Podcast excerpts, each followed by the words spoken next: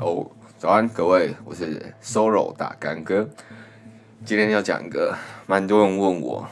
这一个小小的问题，就是我买的第一台摄影的器材，还有我现在还在使用的一个器材。对，这个其实我觉得摄影器材这个东西真的很因人而异。我觉得第一件事情真的要先找出你为什么想要买这台摄影器材。因为真的必须老实说，我真的觉得 iPhone 手机现在拿出来，不管是拍照、录影，都可以做出呃有一定水准的影片或者是照片。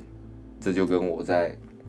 IG 上，我有好几次我没有带相机出去，我就用手机去试着创作。其实呃构图的抓好的话，那些创作作品其实都还蛮满意的。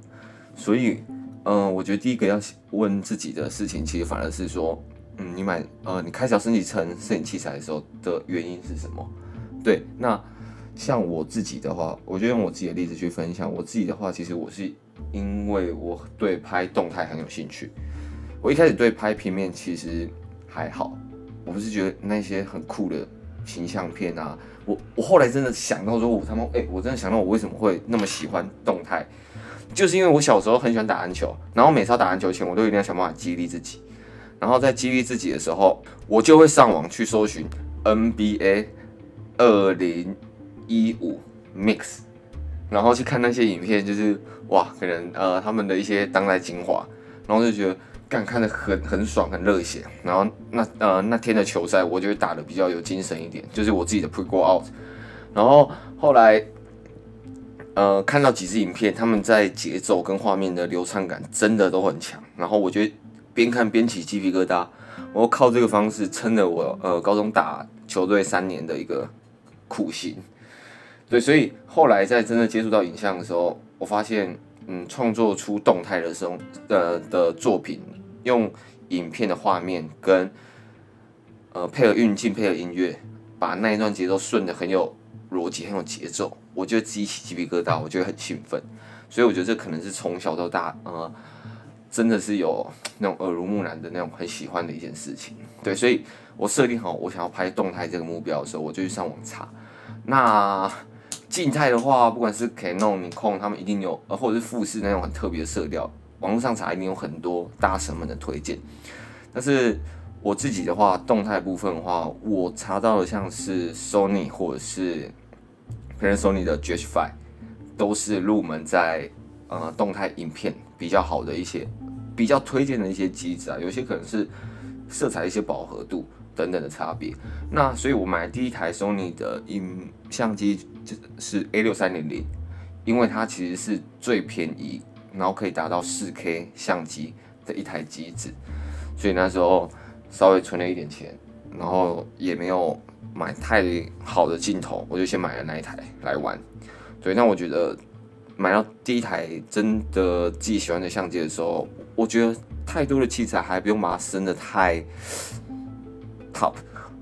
反而慢慢的去把，嗯，从之前用习惯用手机构图、手机创作这件事情，变成，诶，我开始用相机，我我变成 M 模式，就是手动模式，我会开始调它的 ISO 值、光圈，然后去了解说，嗯，ISO、光圈、快门速度这三个。就是基本的参数去做影响的话，对画面的调整会有怎么样的氛围的影响？可能 ISO 调到最高虽然会很亮，但是在暗部的话就有很多很多颗粒。然后说不定你喜欢那种颗粒感，你很喜欢那种复古的感觉，但是你不会后置，你直接用 ISO 直接去做出这样的事情。呃，好了，蛮少人这样做，但是就是呃，他们可以互相配合的事情其实蛮多。那我这边就不深入介绍。那在玩了一阵子之后，我觉得比较值得在下一个投资的就是自己的镜头，因为你开始可能会对自己的光圈、景深会有一些些的要求。你想要拍出好看的人，你想要在拍你的目标的物体的时候，会有更明确呃更明确的一个故事性，主题 focus 在他身上，那你可能需要更棒的景深，呃更好的镜头来创作呃创造出这样的效果。那我觉得这个是一个很棒的一个投资的一个产物。而且，我觉得买第一台相机的最大好处就是，你会开始走出去玩，就是放假的时候，你不会，你不会就只待在家，宅在家跟另外一半那边看追剧。你会说，哎，干，走，我们出去拍照。他会说，哎，干，这不行，很不错哦，哎，出去拍照。然后他就开始用漂漂亮亮的，然后你就好像交了一个新的女朋友一样，然后出去帮她拍了拍几张照片，然后你又把它拍得很好看，你又感觉你又交了第三个女朋友的感觉，所以我觉得这其实是一个正循环。然后在网络上别人就觉得说，哇靠，你女朋友，这是你女朋友吗？太漂亮了吧？诶，你是不是获得了第十个女朋友？就这样子无限，你们的感情会越来越好，因为，嗯，你把她拍得好看，就等于。她在你眼中就是这么漂亮，你可以找到她这漂亮的点，你们感情一定可以越来越好。这是我自己实做下来一个很很大很大的心得。而且开始拍照这件事情，你们出去玩，呃，像举两去酒，呃，去海边好了，大家可能就拿手机简单在海海海边比个呃很简单的姿势跟浪板拍个照，但是你就可以拿相机跟他说，哎、走，我们去海浪那边，你把快门速度。呃，调了比较可能两千分之一，海浪一打上来之后，快门一捕捉，哎、捕捉到海浪打在他身上，一些更特别的一些画面，别呃，你们的一些小情趣就会越来越多，然后你们感情就会越来越好。其实这是蛮棒的一件事情，所以蛮推荐大家买一台简单的入门相机，然后去跟自己的朋友、另外一半出去玩。OK。这个是我一开始买相机，呃，一开始买的相机就是 Sony A 六三零零。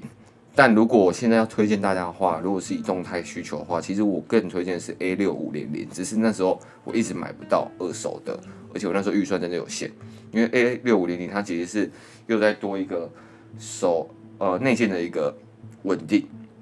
所以你看网络上评测的时候，大家六三零零跟六五零零两台相机的画面放在一起，边走边拍。就是会有那么一点差别，所以如果差那几千块还 OK 的话，我会建议直接上到 A 六五零零。对，因为我身边还蛮多朋友现在还是拿六五零零就拍出一些很屌的照片，跟蛮有质感的影片。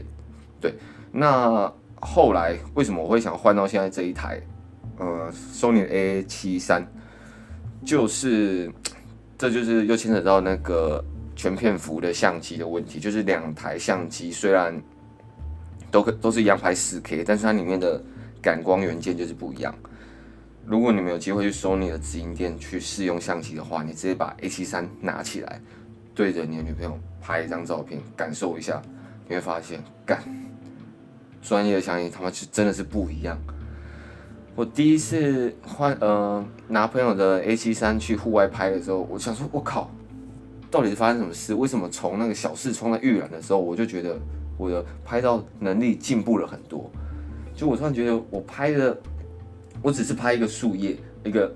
嗯树叶的根，就这样我就拍一张照片，我就发现它的暗部细节，它的呃景深的效果